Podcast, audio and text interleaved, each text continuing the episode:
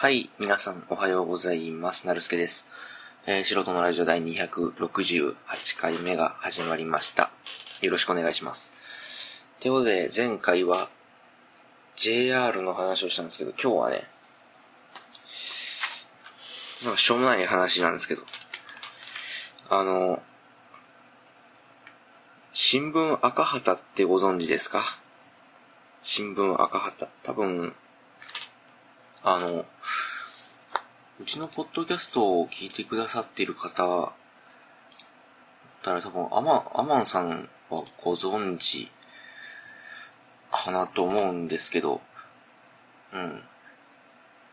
ちょっと待って、再生数見よう。あの、シーサーブログ再生数見れるようになったんですよね。で、まあそんなに多くはないですけど、そんなに少なくもないような数の方が聞いてくださってるようで、あの、この値が本当だったら、この再生数が本当だったらね、聞いてくださってるようで、ありがたい話なんですけど、多分、うん、知らない方の方が多いんじゃないかなと思います。新聞赤旗。何かっていうと、まあ新聞っていうぐらいですから、まあ新聞なんですよね。うん。で、これ日本共産党中央委員会が発行している新聞です。新聞っていうか、まあ、機関紙っていう扱いになるのかな。えーっと、日本共産党日教って言われますけど、日本共産党のことを日教って呼ぶ人は、共産党支持者なのかな？わかんないです。僕は日教って呼びますけど、まあ、なんか短いんでっていうだけ。東京の人だったらもしかしたら、東京の人で昔の人だったら、本当にアマンさんみたいな東京生まれ東京育ちなのか？わかんないですけど、東京育ちの人だったら、あの、代々木とも言いますけどね。代々木派とか。なんか代々木駅に近いから代々木派とか言います。日教代々木派。うん、まあこれは、まあどうでもいいんですけど、まあその日本共産党っていう機関が出してる、えー、機関紙。だから、新聞赤旗っていうことです。で、まあこれ購読し始めまして、正確に言うと僕が購読し始めたのは、新聞赤旗日曜版っていうものです。まあ、普通の新聞赤旗、赤旗は、毎日届く本当にあの、日、日、日曜紙、日曜紙っていうのなんていうのかな。毎日、毎日新聞っていうともう別のものになっちゃうけど、毎日届く新聞なんですよね。でそうじゃなくて、日曜版っていう、えー、毎週日曜日にだけ届く、なんていうのかな。あの、増刊号じゃないけど、なんかまとめ版みたいなやつがね、あるじゃないですか。ウィークリー、ウィークリー版みたいな感じですよ。簡単に言うと。えー、それが、えー、あって、それを購読し始めたということです。ちょっとマイク遠そうだから上に上げます。えー、そんで、よいしょっと。まあ、なんで撮ったかっていうと別にその僕は、日本共産党を応援しているわけでもなく、ただ、日曜版だったら月に1000円もかかんないですよね。800何十円か900円ぐらいで取れるんですよ。で、まあ、ページ数も30ページ、36ページと悪くない。うん。かつ内容がね、意外とね、面白いっていうか、うん。意外と面白いんですよね。でまあ、ほとんど自民党の批判、悪口ばかりです。一面も、5月28日分の一面も、えー、加計学園ですね。獣医学部新設の加計学園。えー、あの、安倍昭恵さんの Facebook から、あの、加計学園の理事長と安倍さん、安倍首相が仲良くお酒を飲んでる写真をバーンと貼って、えー、まあ、仲いい人にお願いされて獣医学部作ったんじゃねえかと。うん、2面目はまあ共謀罪、核廃絶とか。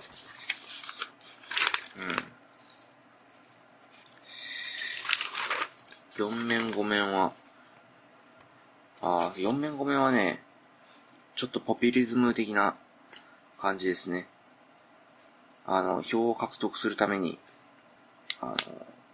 年寄りに媚び売ってるような記事です。うん、次もまあ、加計学園。学園理事長が三大臣面会。うん。で、意外とね、これ読んでみたらわかるんですけど、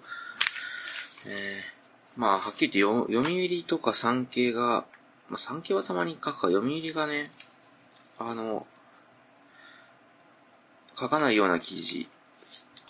を書いている。かなり詳しく。普通の新聞、あの、全国紙っていうのかな、大衆紙っていうのかな？あの、普通の新聞あるじゃないですか。毎日とか、朝日とか読売とか、産経とか、日経とか、が書かないような、あの、あ東京だったら東京新聞とかね。そういったものが書かないような詳しい自民党の悪口っていうのかな、批判が書いてあるっていうのが面白い点。それがまあ、月900円ぐらいで読めるんだったらまあいいかっていう。うん。そういった話です。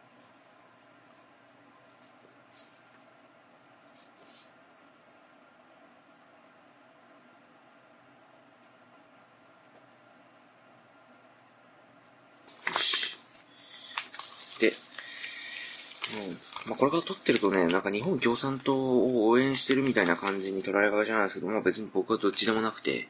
うん。まあ、反自民であることには間違いないですけど、まあだからといって共産党を応援してるか民主党、民主、え、民進党を応援してるかっていうと、まあどうでもいい。で、今日はその共産党の話なんですけど、共産党、共産党って言うと皆さん意外と危険、共産主義って言うと危険思想みたいなイメージがね、あると思うんですけど、まあ、うん。まあ、近からずとも遠からずというか、まあ完全にまあ遠いんですけど、うん。で、多分皆さんがそういった、えっ、と、共産党が危険思想だっていうような、えー、ことを、なんでそんな、その、なんていうのかな、共産党が危険思想だっていうイメージとか偏見を持たれるのかな、持たれるその原因となったことっていうのはおそらく、えー、審査欲のせいだと思うんですよね。審査欲。審査役グループ、審査役派閥、審査役団体のせいだと思うんです。まあ、具体的に名前を言うと中核派とか角丸派とか、えー、そういったものですね。審査役っていうの。まあ、中核派っていうとこの前中核派のあの、警察官を殺したやつがね、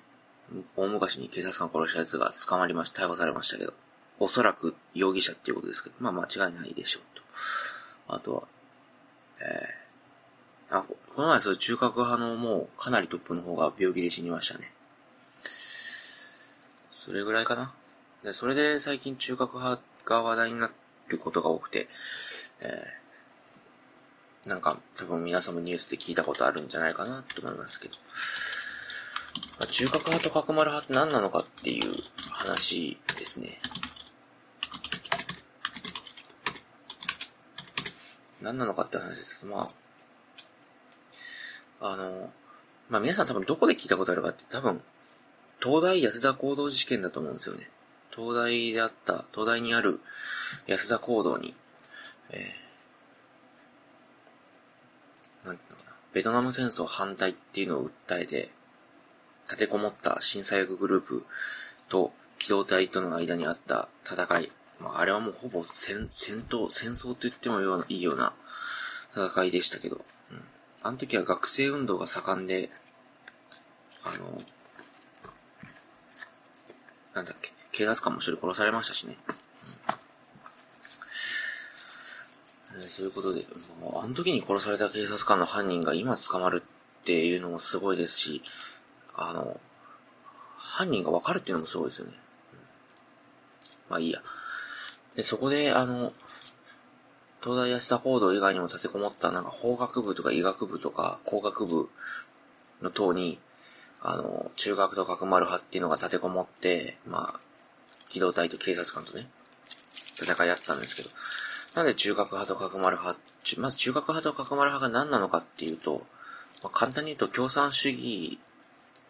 この国を、日本っていう国を共産主義にしようっていう、あの、マルクス主義っていうのに、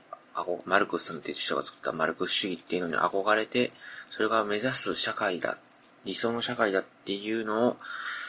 えー、訴えて活動しているグループでありまして、最初はまあ共産党からできたと言ってもまあ間違いではないと僕は思ってます。で、日本共産党には大昔からあって、日本共産党はまあこの国を共産主義にしようと当然にしている党です。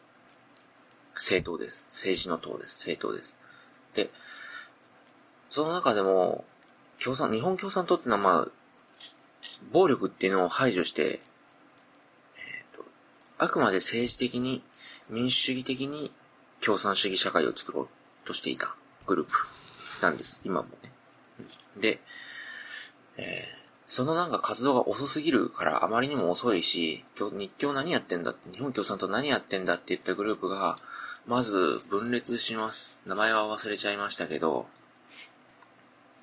えー、っと、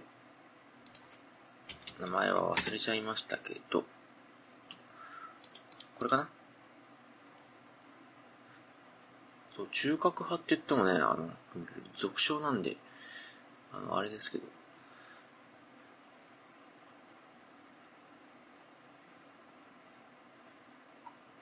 これややこしくて、これ中核派、角丸派以外にもいろんなグループがあって、関西派っていうのがあるんですね。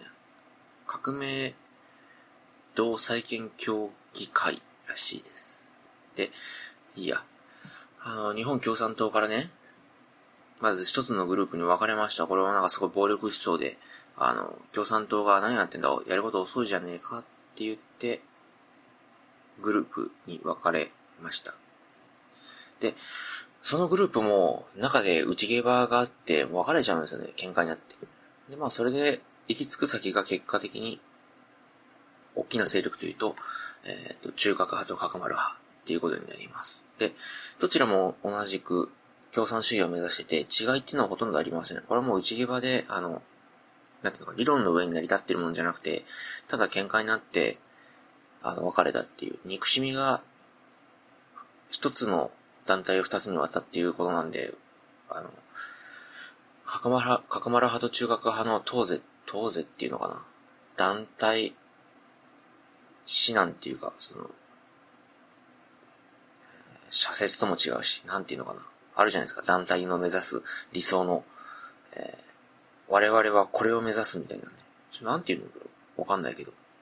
といったものも、中核派は角丸派を潰すために存在し、角丸派は中核派を潰すために存在するって書かれているようなもんなんで、あの、その二つにあんまり違いはない。っていうことですね。で、その中核派と角丸派が、なぜかわかんないんですけど、あの、安田行動、中核派、角丸派、他にも審査役が、あの、安田行動に立てこもって、安田行動とか、法学部とか、医学部、工学部の、あの、学部等に立てこもって機動隊とやり合ったって。で、そこで中学派、学丸派多分、長生きされている方、大昔の、そうい大昔にあったそのような事件が、大昔なのか？あの、にあったその事件が、あの、の頃にニュースを見るような方だったらもう覚えている。だから今で言うと、いくつぐらいなんだろう？東大安田行動事件が、60年ぐらい？だっけ？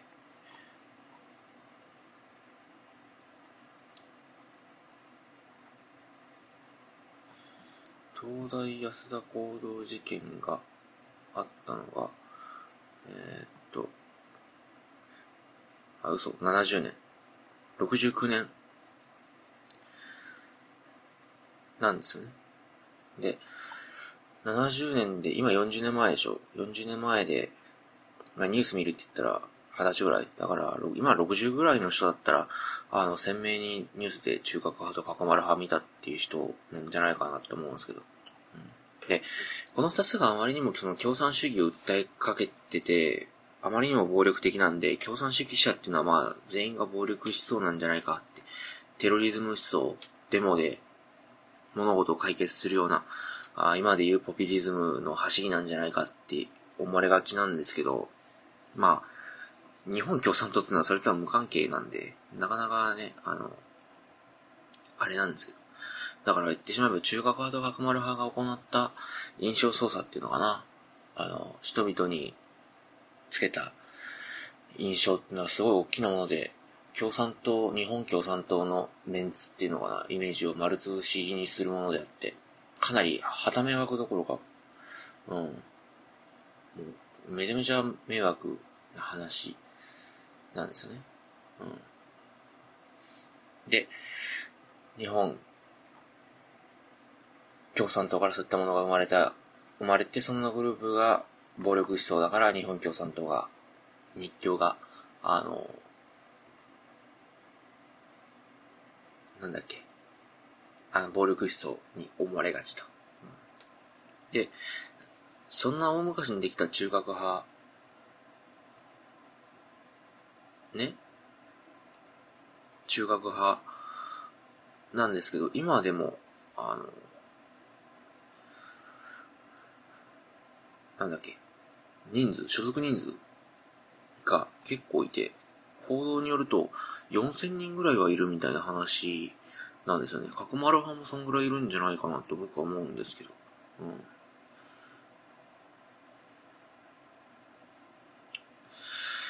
今でもあってあの、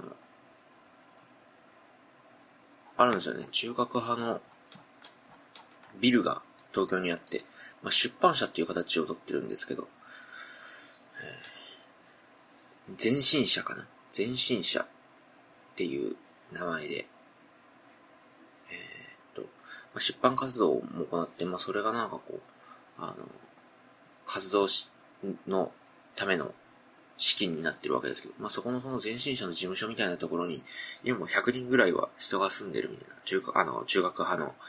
支持、支持者っていうのかな？あの、参加者っていうか、運動者っていうのかな？うん、運動家かな？運動家が、あ100人ぐらい住んでるっていうことで結構いるみたいな話ですけど。まあ、なかなかはためやかな話で、うん。で、まあ、なんでその、共産党から中核派っていうものができたのかって僕なりの解釈ですけど、完全にね、思想の横滑りだと思ってるんですよね。でも、ものすごく簡単に言うと、あの、イスラミックステートみたいなものと一緒だと思ってて、あの、受験勉強しかしてこなかった世の中の大きな流れを知らない世の中の大きな流れっていうのがやっぱりあって、その、今その流れを作ってるのはやっぱり成長の家とか、あの、日本会議だと僕は思ってます。大きな流れね。それが表層に見えるのが、まあ、自、自民党ですよ。自由民主党ね。で、その下にある成長の家とか、日本会議みたいなものが作り出してる世の中の流れっていうのは教科書に現れていて、その教科書で勉強していた、あの、その教科書でしか勉強しなかった学生の思想っていうのは歪むわけですよ、やっぱりね。やっぱり歪んでいくわけです。で、その学生が行う勉強、教科書的な勉強しか行ってこなかった学生っていうのは、あの、なんていうか、社会のことを知らない学生っていうのが、あの、大学に入っていろんな思想に触れて、断片的な思想が、自分の持ってる、その、なんていうのかな、うん、不安定な思想。に、横滑り的にこう、入ってきて暴力思想になるって思ってます。で、完全にこれはもうイスラミック性と IS と一緒で、IS も言ってしまえばイスラム教を完全に理解していない、断片的に理解しているような若者が、あの、ジハードっていうものを教わって、えっ、ー、と、聖戦によって死んだら天国に行くっていうような過激思想、あとはキリスト教とかその他の宗教っていうのは憎むべきものだっていうような暴力思想を植え付けられて、イスラミックステートってものが完成する、完成するわけ。それと一緒で、あの、世の中の資本主義、えー、っていうのは、あの、悪、帝国主義っていうのは悪である。あの、スターリン主義っていうのは悪である。反帝国主義、反スターリン主義の旗のもの、労働者たち団結せよって言ってますけど、そういったものは悪だっていうのを、をまず第一にしていて、それを教え込んで、えー、次に、そういった革命を起こすには暴力が必要だって。今まで起きたあの革命っていうのは、まあ暴力によって起こる。暴力っていうか、えー、テロリズムによって起こるっていうのを教えさせた、まあその2点だけでね、中核派っていうような、中核派、角丸派っていうような審査役、もう、あの、極左の、極左暴力集団の思想の根元ってのはもうその2点だけで完成すると僕は思ってます。なんで、中学派とか囲まる派ってのは本当にあの、社会の大きな流れを知らないような若者が、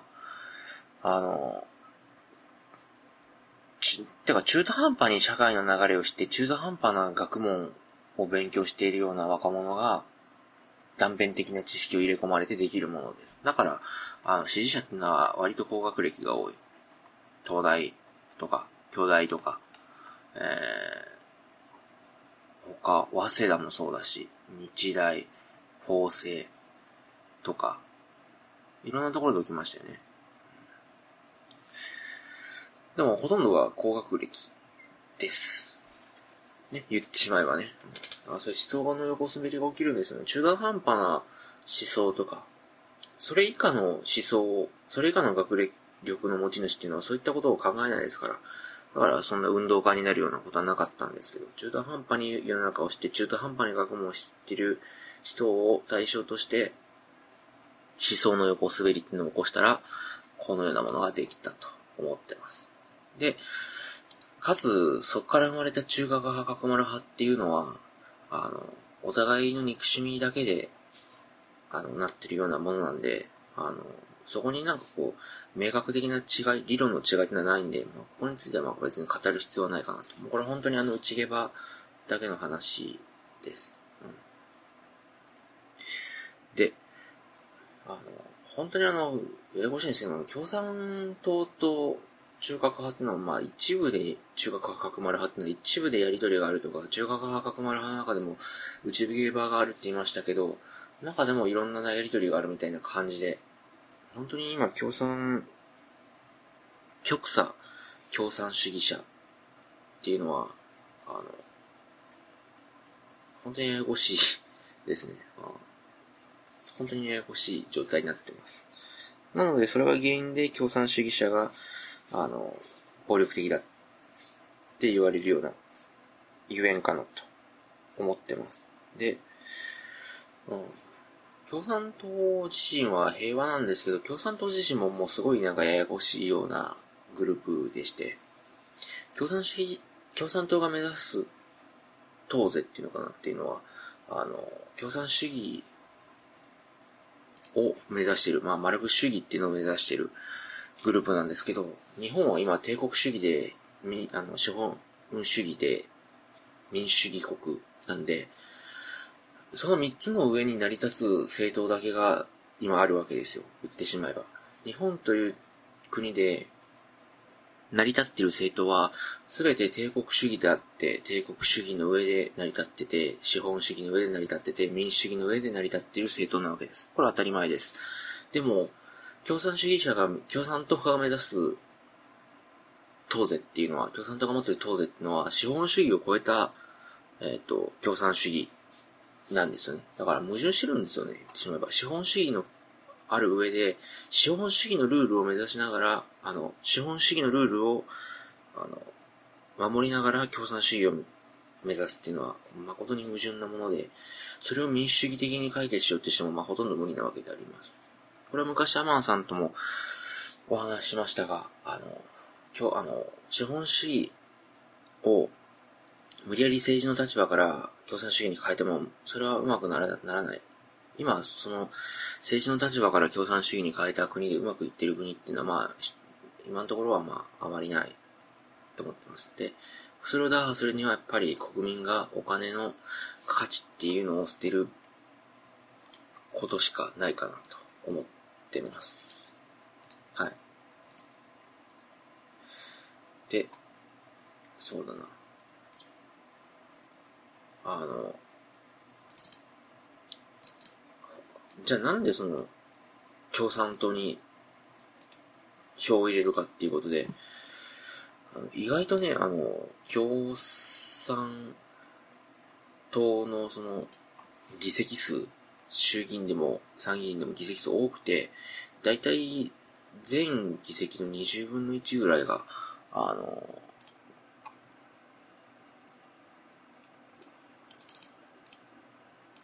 共産党の議席なんですね。今、共産党っていう言葉が出てこなかった。やばいな。あの、共産党の議席で、20分の1で意外と多いんですよね。言ってしまえば、自民党、民、民進党、公明党、維新の次ですからね。だから、その他にまとめられないような中では、まとめられないレベルでは、あの、多いわけです。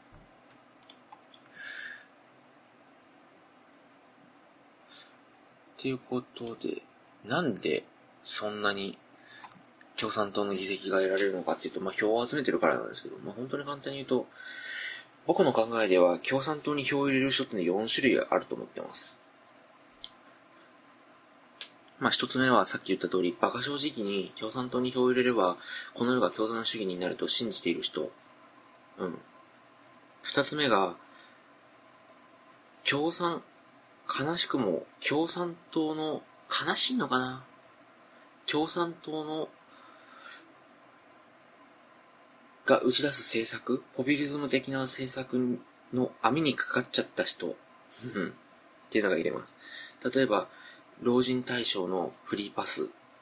シニアパスっていうのかな？シルバーパスか。シルバーパスだって。例えば、飛ばすとか、都営地下鉄みたいなもの？よくわかんないですけど、が、なんか割引になるようなチケットっていうのを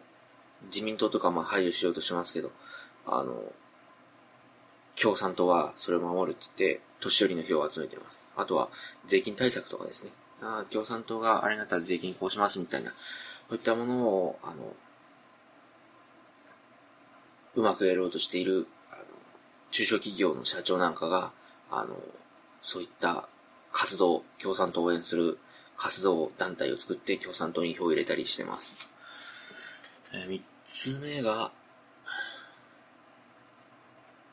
反自民。反自民の人。うん。で、自民党に票を入れれば、あの、会見が済むじゃないですか。共謀罪済んだり、会見が済んだりする。で、そういった共産、あの、自民党の活動を止めたくて、自民党以外のところに票を入れようとするんだけども、もう残ったところはもう言ってしまえば、民進党か共産党しかないわけじゃないですか。民進党は頼りないから共産党に入れようっていう人が共産党に票入れます。入れる人もいます。実際に僕の知り合いともいます。あと、最後は、さっき言った中核派と角丸派を応援していたけども、近々その暴力思想に嫌気がさすっていうのかな。暴力思想が間違いだっていうことに気づいて、あの、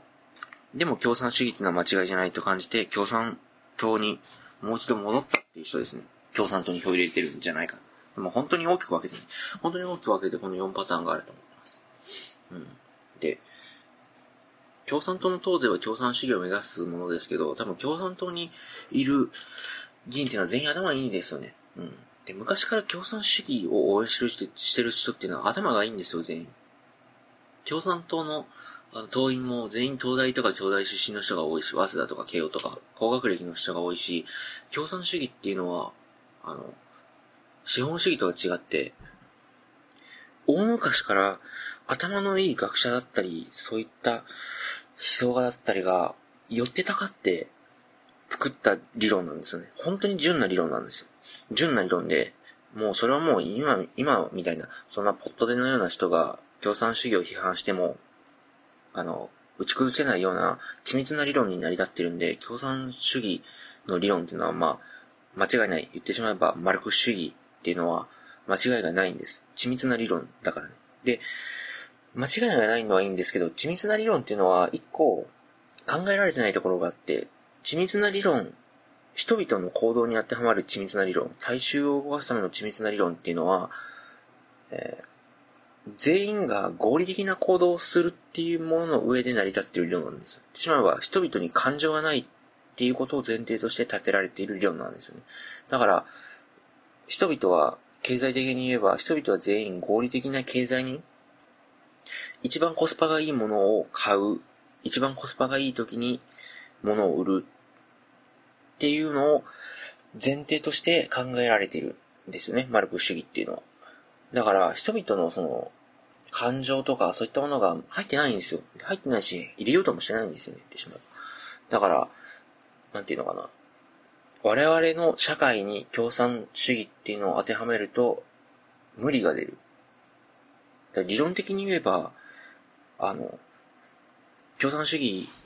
になればね、この世の中、世の中が共産主義になれば、あの、うまくいくはずですよ。世の中のごたごたもなくなって、世の中平和になる。うん。でも、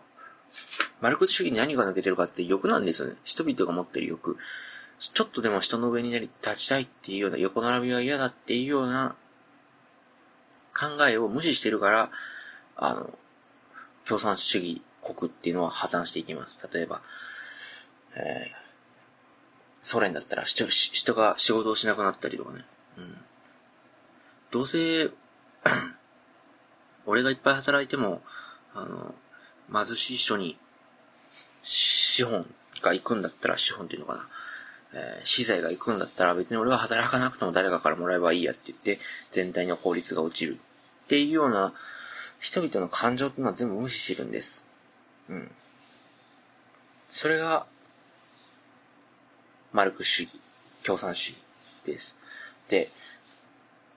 その思想を我々の一般生活に当てはまるっていうのは、当てはめるっていうのは無理があるっていうことは多分、共産党員の人は多分全員理解してると思うんですよね。だから、か完全な共産主義じゃなくて、言ってしまえば社会主義を目指してると思うんですよ。共産主義とか無政府主義、共産主義の向こうにあるのは無政府主義ですけど、まあ、共産主義とか無政府主義とかそういったなんか行き過ぎた思想ではなくて、あの、社会主義っていうのを目指そう。だから、折半っていうのかな。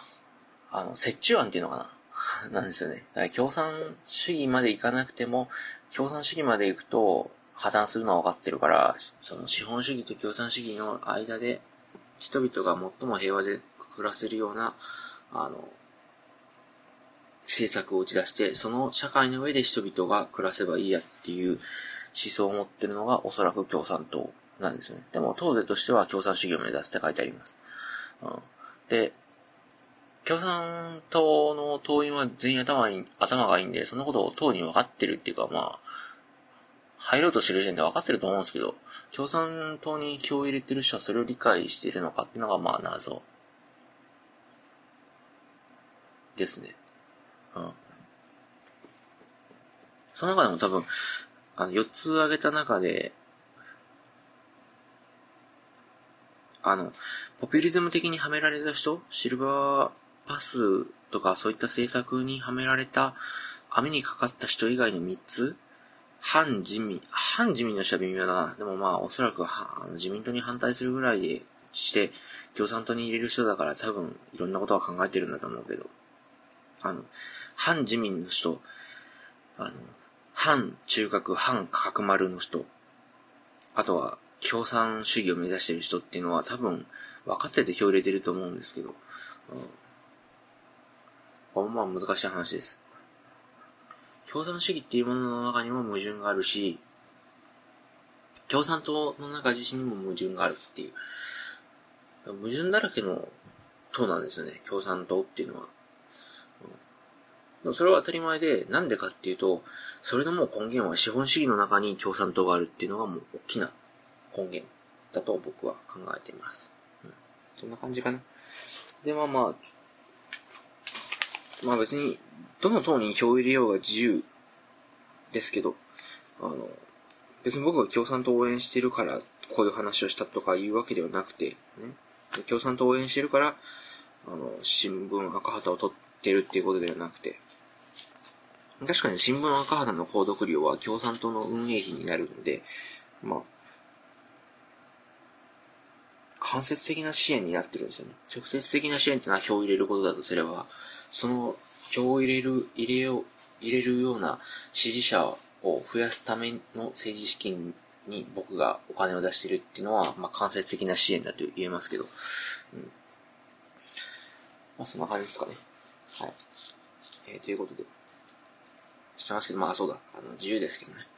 あの、まあまあ、共産党ではこういうものだよっていうことをご理解していただければ。共産党ってのはまあ、本当に、矛盾はしてますけど、平和的な、